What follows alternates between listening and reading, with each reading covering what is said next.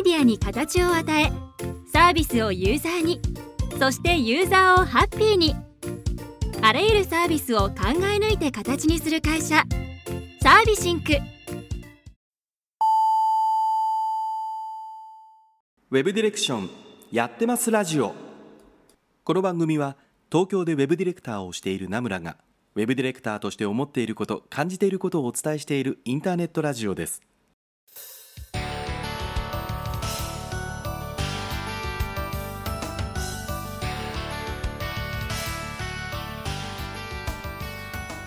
皆さんこんばんは名村真司です。1週間のご無沙汰いかがお過ごしだったでしょうか、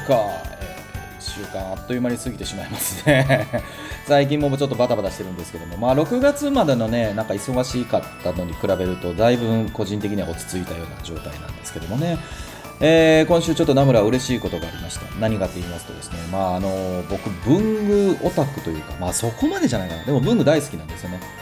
で5月ぐらいからねあのちょいちょいこの放送でも言ってるんですけども自分の習慣を変えたみたいな話をしてるんですけどもあの手書きで物を書くってあの紙にペンで書くっていうことをねちょっと最近再開していて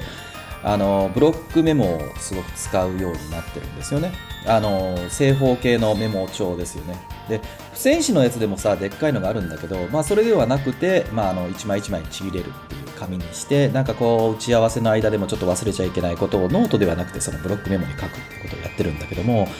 えー、と自分の使ってた万年筆をですね1ヶ月ぐらい前にこうちょっと全部きれいに洗ってでもう一回使い始めたらだいぶペン先がですね傷んでたんであのペン先の研ぎ直しっていうのをね、え、やってくれるところがありますのでそこに出してたんですよ。2本ほど持ってるんですけども、えー、まあそれが今週ちょっと戻ってまいりましてまあ書いてみたら綺麗に書ける書ける。もうこんなに綺麗に書けるもんなんだとかと思いましたけどもね。大体3週間ぐらい待ってたんですけどもまあ待てど暮らせどっていう感じだったんですけどいざ来てみたらやっと来たと思ってもう喜びさんで今使ってるっていう感じですけどもね。皆さんはあの普段のこうデジタルも含めてですけども何かこうドキュメントに残すとかっていうのってやっぱ全部デジタルですかね。なんか最近僕アナログ使い始めてあやっぱアナログの良さってあるなというふうにね思ってるんですけどもね皆さんどんな道具使ってるかまたおはがきいただければなと思いますえー、早速オープニングレターですけども、おはがきってみたいと思います。ラジオネームゆきくすさんからいただきました。えー、どちらかというとこれは感想だったんですけども、えー、こんな風にいただいてます。名村さん、ラジオ楽しく拝聴させていただいております。最近の放送回を聞いて、自身が数ヶ月前にプロジェクトでフルコミットしていた時期に、ディレクターとデザイナー、過去プレイヤーを兼任していたことがあり、名村さんの話を聞いて、まあ相当無理なことしてたんだなと気づきました。その経験は自分の糧になり、あの時苦しかった経験があったおかげで、乾燥した今、自分のキャパシティが少しだけ広がったような気がしています。まだまだ成長できるという自分の可能性を見直すこともできたし、やってみて分かったこともあり、ものすごいいい体験になりました。8月開催の誰がどう見てもそうとしか受け取れない文書術、今、えー、申し込みしたので、今からとても楽しみにしています。ということでね、お書きいただきました。ありがとうございます。えーね、まあちょっと最近僕も書きましたけども、ディレクターとプレイヤーを兼任していた時ってまあまあ大変になるよねっていうことですけども、ここら辺ちょっとまたオープニング明けにお話をしてみたいなと思ってますけどもね、えー、こういった形で Twitter でもご感想いただけるのはいつも本当にありがとうございます。他の皆様もぜひ書いていただければなと思います。というわけで今夜も30分生についてこいこの放送は不動産業界特化の Web 制作、システム開発でおなじみのサービスシンクの提供でお送りいたします。はい、というわけでね、えー、今週も始まりましたけどもね、冒頭でユキックスさんからの感想をいただきましたけどもね、ディレクターとプレイヤーをね、両方兼任するのって、まあまあやっぱ大変ですよ。あの、僕もよく昔やってたなと思いますけどね、あ、今よりもうちょっとスピード感が遅かったのかな。今やっぱスピード感すごくありますよね、あのウェブ制作の現場ってね。えー、でまあ何が大変かっていうと、普段はいいんですよ。あのディレクターがディレクションだけで1案件で本当に大変でこうパツパツに詰まってるって言ったら相当大規模じゃないとそこまでいかないんじゃないかなと思いますけどもね。でまあそんな中ですけども大変になるのはどこかって言ったら受け入れテストが始まる頃ですよ。受け入れテストがね。ディレクションをやってるので、まあ、お客さんにこの部分チェックしてくださいとかっていうことと、まあ、お客さんからのフィードバックが返ってきて、これ直さなきゃいけないなって時なんですけども、やっぱりディレクターがクリエイターを兼ねてしまうと、クリエイティブの作業、なんかね、まあ、修正作業でもあの新しく追加でちょっとやらなきゃいけないなって時も別にどっちでもいいんですけど、その間にディレクション業務が止まっちゃうんですよね。で、ディレクターって、そのクライアントとクリエイティブの間の、何て言うのかな、こう一番間に入っちゃってるので、そこで何かを持ち持ってしまって止まってしまうと、プロジェクト全体が止まっちゃうっていうことになっちゃうんですよね。なので、こう、あ、ハブか。そうそう。あの、ディレクターがハブになってくるので、そのハブの部分で、こう、作業中だからちょっとメール見てませんでしたとか、プロジェクト管理ツールの連絡が漏れてましたとかっていう話になってくると、まあ、プロジェクトで一番抜け漏れが出てくるよねということなので、その時の多分負荷がえぐいことになるんじゃないかなと思いますけどね。まあ、それを考えてもこうどこまでクリエイティブなところ、まあ、人がいないからしょうがないよっていう方もねいらっしゃると思いますけどもねその時にどこまで自分がこうクリエイティブなところをやってディレクションをどうするかっていうところはねこう一番分岐点になってくるんじゃないかなというふうに思いますけどね。まあそれでもさユキックスさん冒頭で書いてましたあ言ってましたけどそれで成長できたっていうのはねやっぱすごいなと思いますよね。普通疲れてもう嫌だとかっていう人いますからね。僕もそういう経験ありますけど今はあんまり思わないけどね僕もね。どちらかというとこうももっと難しいディレクションってのはよく分かんないけどまあ少々のことがあってもなんとかなるかなっていう気はしてますのでまあ別にそれって終わらせられるというか、まあ、最後極論ごめんなさいしてしに行くって覚悟も含めてですけどね、まあ、そういったことも含めてやってるのでまあなんとかっていうことですけど、まあ、こういうふうにねあの負荷がかかった時に自分が成長できたっていうふうに思える方っていうのはあそれはそれで自分の糧になってくると思いますしそうじゃない案件のね、回し方をするって方もいらっしゃると思いますから、一概にね、どっちがいいとか悪いとかって話ではないですけど、まあ、あの、こういったご感想いただけるのはそれはそれで嬉しいかなと思います。えーもう一通ですね、ツイッターでいただいてた感想というか、えー応援というか、感想なのかな。えーツイッターネーム、もかわさんからいただきました。先週ね、おはがき読ませていただきましたけど、えーディレクターさんに聞いてほしいウェブディレクションやってますラジオ。皆さんでディレクターあるある共有しませんか？ディレクションのことで聞きたいこと、名村さんに DM を送ってみましょう。私も皆さんの疑問、質問を、えーご意見を聞きたいですということでね、もかわさんいただきました。ありがとうございます。いつも聞いていただいてますし、応援もしていただいて本当にありがとうございます。あのそうそう、あの、ツイッターでね、あの、もかわさんがお話をされてた、だ誰だったかな？別の方にお話をされてるところにちょっと乗っかって、ポッドキャストの話になったんですけども、このポッドキャストって本当にこう、ツイッターでのご感想とかを取り上げさせていただいたりとか、まあ、毎回ね、おはがきをいただいて、えー細々ですけども、こうやっていただいてるので、僕はいくつかお話をできてるんですけども、このおはがきがなかったら、この番組成立しませんからね、本当に。あの皆さんぜひとも送っていただきたいなというふうに思うんですけども皆さんのおはがきのおかげでこの番組は成立してますのでね本当におはがきなくなったら 僕この番組やめようかなと思ったりもするとこあるので。でもあれなんですよ。DM で送るのとか Twitter でやっぱり表で見えるところで言うのは恥ずかしいとかっていう方もねいらっしゃるようなのであのちょっとナムラ反省をしましてこの番組を告知をしているのが、まあ、僕がずっとやってます、ウェブディレクションやってますブログっていうブログがあって、まあ、そこの1コーナーにね、あの、ポッドキャストというかラジオっていうカテゴリーを作って、このアーカイブをずっと載せさせていただいたりとか、皆さんからいただいたおはがきっていうのをそこに原文をね、えー載せさせていただいたりもしてるんですけども、そこに、えーと、フォームのリンクを設けました。えーウェブディレクションやってますラジオへのおはがきの投稿の、えーリンクを設けましたし、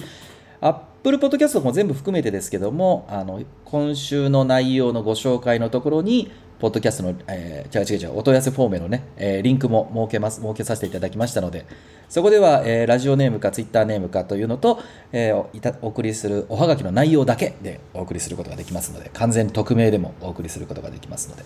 えー実際 DM をしたらツイッターネームバレるじゃんとか、えーラジオネームで表にはバレないけど私が送ったのが名村さんにバレてしまうという方がね、えーいらっしゃればそちらのフォームから送っていただければなというふうに思ってますので皆さんからのおはがきこれからもお待ちしておりますというところでそのお便りのコーナーに行ってみたいと思いますはい、お便りのコーナーです。このコーナーではツイッターのハッシュタグ、シャープウェブアンダーバーディレクションをつけたツイートか、名村に DM でいただきました内容についてお答えさせていただいております。えー最初のおはがきはこちらにしましょう。ラジオネームマッピーさんからいただきました。名村さん、初めておはがき出します。私は実はまだウェブの業界にいる人間ではありません。ただ今後その道に進みたいなと思っている中でツイッターを見ていて名村さんのポッドキャストを知りました。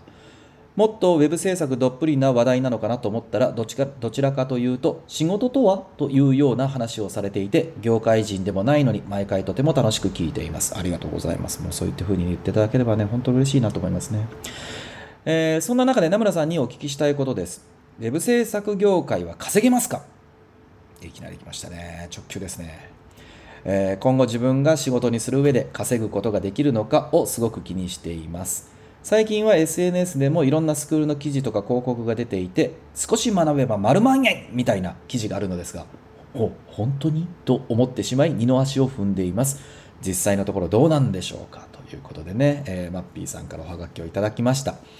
生々しい話きましたね。ウェブ制作業界は稼げますか？ということですけどもね。どうなんでしょうね？どうなんでしょうねっていうか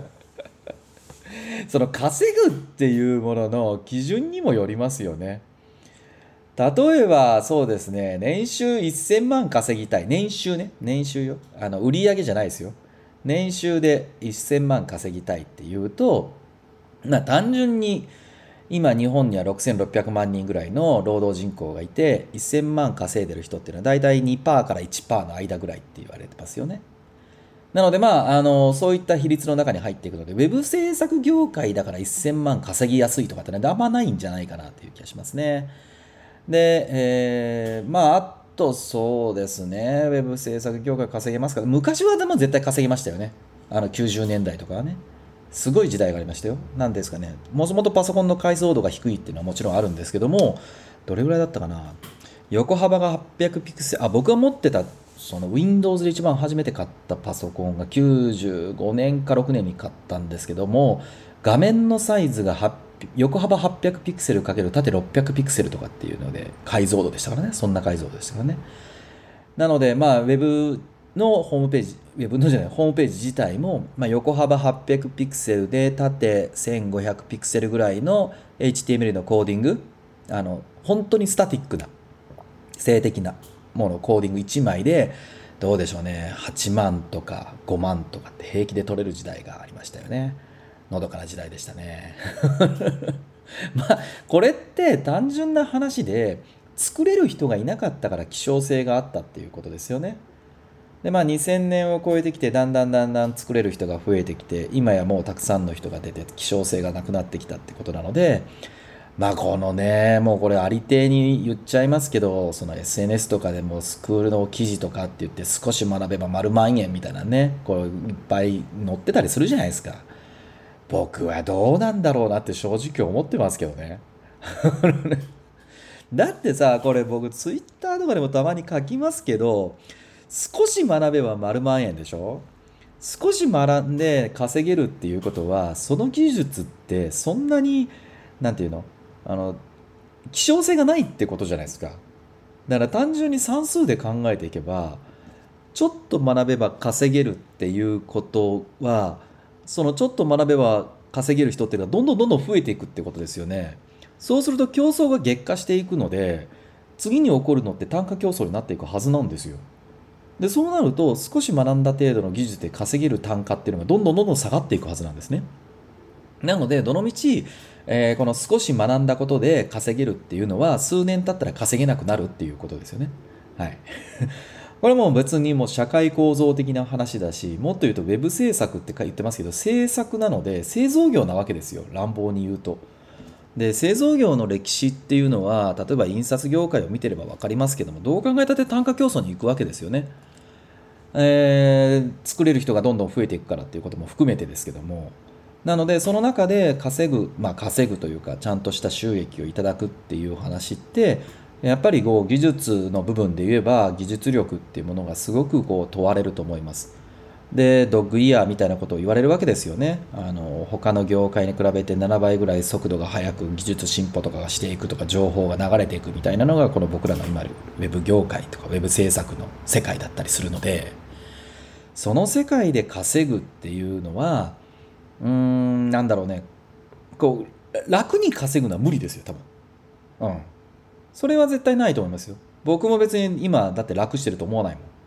ん。楽して 楽してるとは思わない。まあ楽うんなんだろうね。うんそう楽してるとは思わないですね。あの楽しいから別に頑張ってやってますからしんどいとも思わないけども楽だとは全然思わないです。あの不労所得が得られるかみたいなことは全然ないですね。なので、えっと、将来的に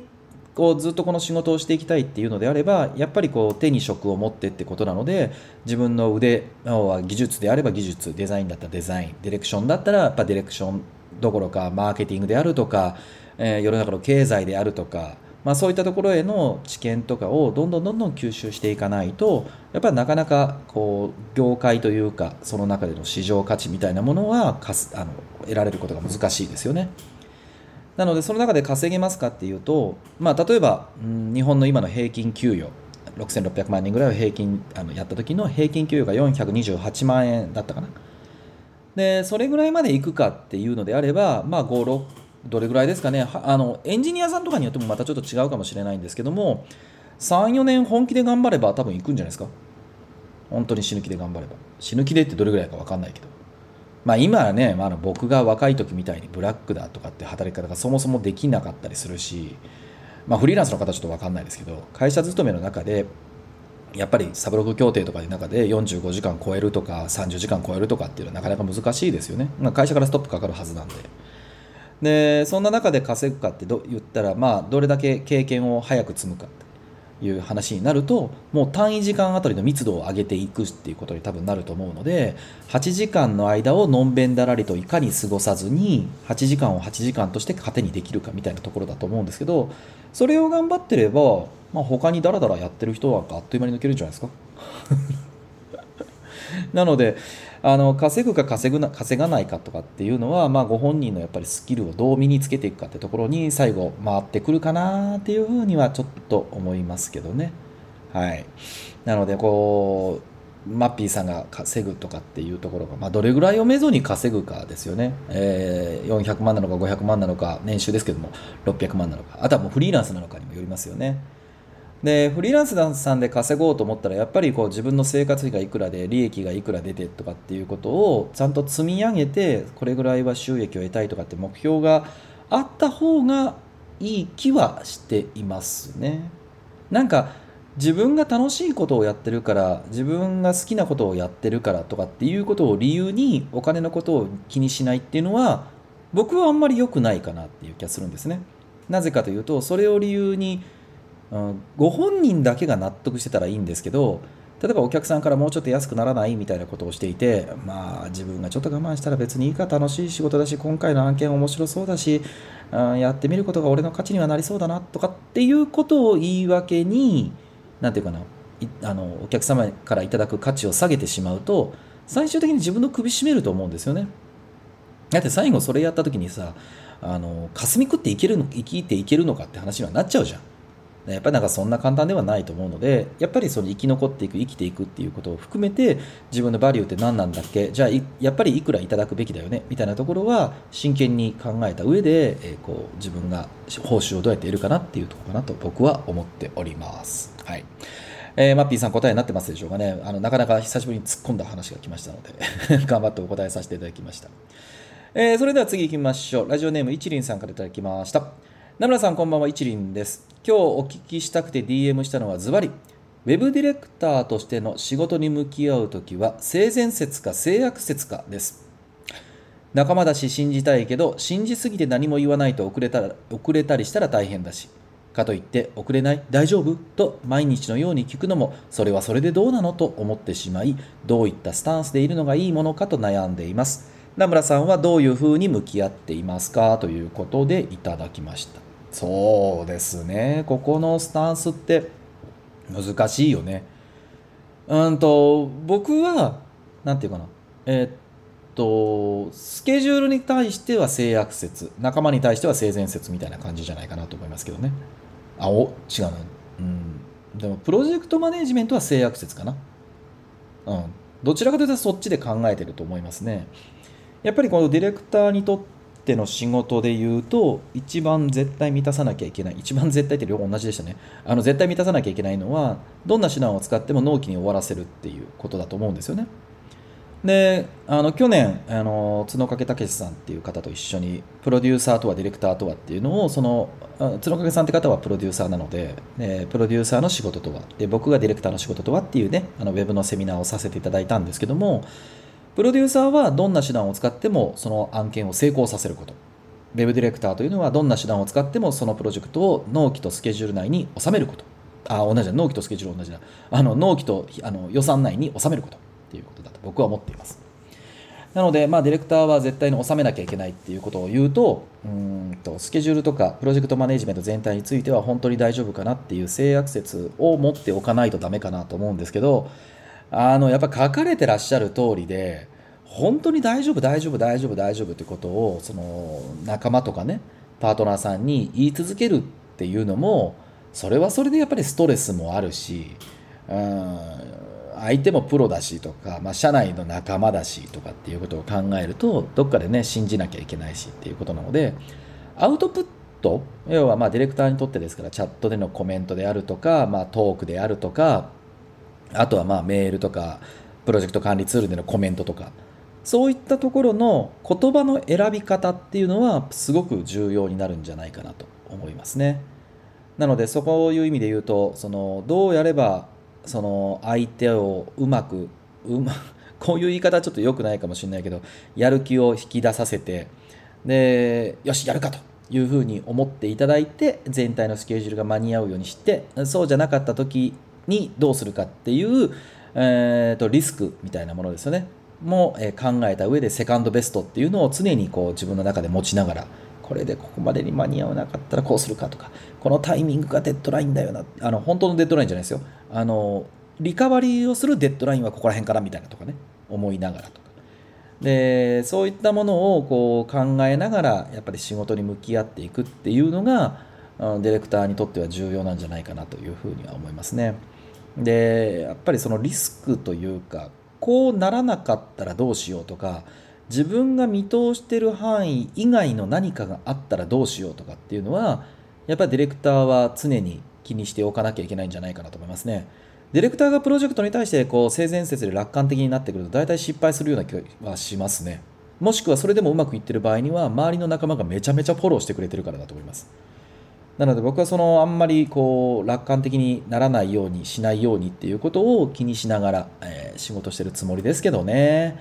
こればっかりは実際どうなのかなっていうのはなかなか分かりづらいところだと思いますけどもね。はい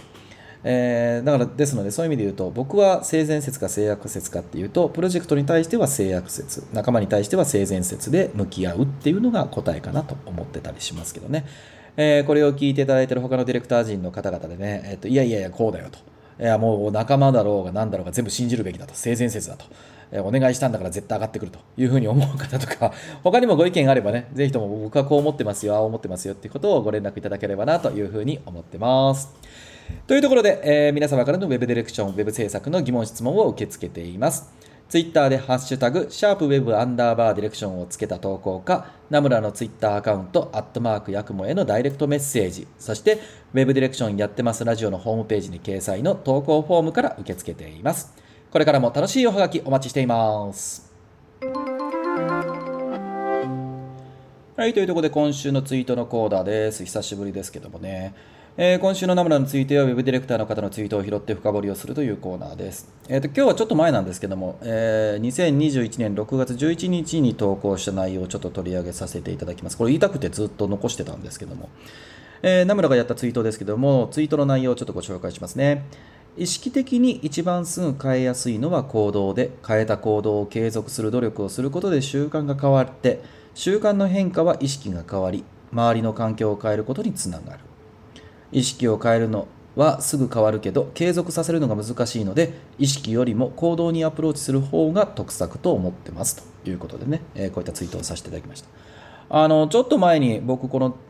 番組でもねお伝えさせていただいたんですけども最近朝のルーティンをちょっといじってますってあの作り直しましたみたいなことをねご紹介させていただいたんですけども気がついたら1ヶ月半ぐらいあもうもうすぐ2ヶ月か。もうもうすぐ丸2ヶ月ぐらい経ちますね。でまあ今自分がやってる習慣がいくつかあって朝こういったことをやっていくっていうルーティンも作っていってまあ一応愚直に頑張って真面目にやってるんですけどもだいぶ花に馴染んできましたね。やっぱ2ヶ月弱ぐらいこう平日毎日やってるとまあもう無意識というかああもうそういう時間かじゃあやるかみたいな感じになってくるのでストレスはだいぶなくなってきました。で朝のストあの ストレスじゃねえ朝のルーティンを変えていくとやっぱりね仕事に入る時の精度が全然変わりましたね。うん、なんかのんべんだらりとああ朝になったから頑張って仕事するかみたいなんではなくてやっぱりやるべきことをトントントントントンってやっていくとスイッチが頭の中で入って、えー、仕事にこうまあうちの会社例えば9時半だったりするんですけども僕は大体そうですね8時7時8時7時の終わりから8時ぐらいには大体オフィスにはいて、えー、自分の準備業務みたいなことを進めてやっていってるんですけども、まあ、それをやっていくと9時半からのスイッチというかスタートダッシュがもう全くやっぱり精度が変わりますね。でこれは気づいたら意識がやっぱり変わってるんですよね。あの普段のも最初にやったのは本当に単純な業務あの業務じゃないあの習慣です。行動を変えててこれをするこれをするこれをするこれをするこれをするっていうのも、えー、自分の Google カレンダーに本当に5分刻みで作業のタスクを入れで朝起き朝出社したらもう必ずそのカレンダーをまず見てその順番にやっていくっていうことをただ繰り返しただけですね。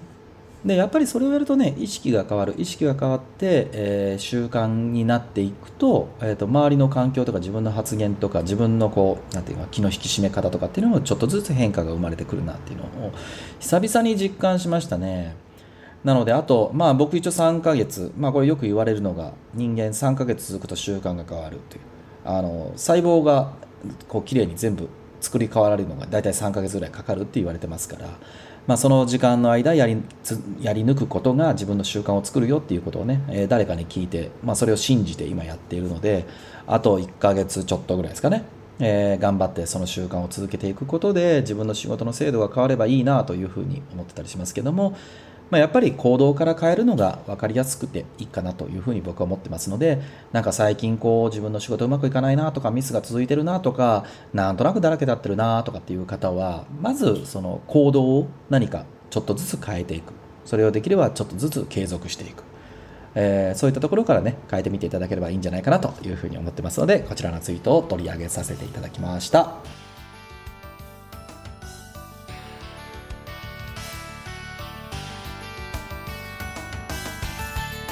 はい、というわけでそろそろエンディングになってまいりました。えー、2、3週間ぐらい前ですかね、あの、このポッドキャストでですね、Apple Podcast でこの番組を聞いていただいている方は、ぜひとも感想というか評価をお願いしますというね、お願いをさせていただいたところ、なんと2名の方々がですね、あの、評価をいただけました。本当にありがとうございます。えー、評価だけだったんでね、どなたかわからないんですけども、あの、他の方々でね、もし Apple Podcast 聞いていただいている方がいらっしゃれば、あの、ちょっとでもいいので評価をいただければとても嬉しいです。で、なんだったらコメントいただけると本当に泣いて喜びますのでね、あの、単純な人間ですからぜひよろしくお願いできればなと思います。で、えー、毎週なんですけども、イベントの告知をさせていただければと思います。えー、今月末ですね、1月31日の土曜日、21時から開催ということのコメあのイベントですけども、ディレクター談義ボリューム9を開催させていただきます。愛媛のウェブディレクター、長田さんとね、えー、もう1年ちょっとずっと続けさせて、各えー、と1年ちょっとぐらい、隔月で続けさせていただいているイベントですけども、ディレクター2人でですね、あーだこーだいろいろお話をさせていただいている番組、あの、イベントになってます。何言ってんの？ちょっとごめんね。で今回のディレクター談義ボリューム9ですけどもテーマは面倒な本質論をクライアントと共有するにはということでね、えー、長田さんと2人でお話をしようかなと思ってます。と言ってもねあの毎回のそうですけどもこのテーマを決めていただいているのは長田さんが決めていただいてますのでね僕はおんぶに抱っこで適当に喋ってるだけということでね、えー、毎回長田さん本当にありがとうございます、えー、内容ですけどもえーと、イベントページでね書いてるのが重要だと分かってる本質論も伝え方を間違えると理想論になりかねない。小難しい話をうまく共有する必要があるときどうやって伝えたらいいっていうことをねテーマに2人でちょっと話してみようかなと思います。あのー、やっぱりディレクターがねこうお客さんと向き合う時って場合によってはなんか作ることが目的だみたいなお話を僕らにこう投げかける方もいらっしゃいますよね。でもその時に、いやいやいや、あのそもそも何のためにリニューアルするんですかみたいな話をしたその人にとってはいやだから俺上司から言われて会社の方針でリニューアルだって言ってんじゃん。いやだからリニューアルするしてもじゃあ何がどうなったらいいんですかみたいなこと言うとめんどくせえなこいつみたいな話をね言われかねないよねっていうことを長田さんと2人で言っててその時にどうしようかみたいな。いや問い合わせの増加ですよねみたいな。問い合わせの増加ってどれぐらい目指しますかみたいなこと言っていやまあそんなんいいからどういうデザインになるか持ってきてよみたいなこういう平行線になる時とかでどうしたらいいんでしょうかって話をね2人でちょっとしてみようかなというふうに思っておりますのでね、えーまだまだ募集をしていますしウェブのセミナーですし、えーまあ土曜日の夜にねゆっくり聞いていただけるんだったらちょうどいいかなと思ってますので皆様のご参加をお待ちしております。そしてこちらはもう一つですね、毎週のようにお伝えしていますけども、来月の末ですね、2021年8月28日の土曜日、えー誰がどう見てもそうとしか受け取れない文書受注2021番ということで開催をさせていただきますけども、一部からのですね、ご要望もいただきまして、この日、えーダブルヘッダー、あ、ダブルヘッダーというのかな、2回の イベントになりました。えー8月28日の土曜日の13時開始の15時半終わりというのと21時開始の0時30分終了の2回当日に開催をさせていただきます、えー両方とも、えー申し込みは30名ということでね、えー申し込み続々といただいている感じですけどもまだあの大丈夫ですね申し込み大丈夫だと思いますのでリンク先は、えー、とこのポッドキャストの、えー紹介文かえーウェブディレクションやってますラジオの、えーホームページの方からリンクを貼っておりますのでそちらからぜひともお申し込みいただければなというふうに思ってます。えーね、もうあっという間に7月も来てもうすぐ夏休みという感じがねだんだん見えてきました僕自分に子供がいるんですけどもねもう今月から夏休みっていう感じですけどもあのなかなかね学校で部活もままならないみたいな感じですけどもね今年の夏休みもまあね来週からまた外に東京地方は出づらいっていう状態になりますからどんな夏休みになるのかなとか夏はどう過ごすのかなっていう感じですけどもね、えー今年はこんな風に過ごしますとか、えー巣ごもりですけどこんな風に、え過ごしてますっていうようなねそういったおはがきでも全然お待ちしておりますので皆さんから、えご連絡いただければなと思ってますこの番組では皆さんからのウェブディレクション、ウェブ制作の疑問、質問を受け付けています。ツイッターでハッシュタグ、シャープウェブアンダーバーディレクションをつけたツイートか、ナムラのアカウント、アットマークヤクモにダイレクトメッセージ、もしくは、ウェブディレクションやってますラジオのホームページに掲載の投稿フォームから受け付けています。このラジオはあまり重たい内容ではなく、朝や昼や夜に何かをしながら聞いていただければ、ウェブディレクションについてちょっとしたヒントになるような放送をしています。というところで、あっという間にお時間でした。お相手ナムラ真司でした。来週も絶対チューニングしろよ。バイバイ。不動産業界のウェブサイトシステム開発に特化して十数年。大手から地場まで。そしてポータルから賃貸売買管理まで。あらゆる不動産業界のウェブサイト構築ならサービシンク。